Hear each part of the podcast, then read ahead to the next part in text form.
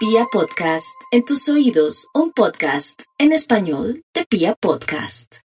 Para los Virgo quiero comentarles que están ante un escenario decisivo en el plano laboral y en el que pueden hacer cambios, ya sea el nuevo empleo, la inversión, multiplicar el dinero, tomar nuevos rumbos y si hacen gala de su ingenio, de su creatividad y especialmente de su enorme capacidad de compromiso, pueden destrabar de una vez por todas aquello que más les preocupa en el trabajo. La salud, de, mucho, de mucha atención, tienen casi cuatro planetas en el eje de los malestares físicos y de las dolencias, así que lo que hay que hacer es cuidarse bastante y evitar que este periodo no se convierta en eh, foco de malestares y de problemas, especialmente aquellos que puedan pasar a mayores.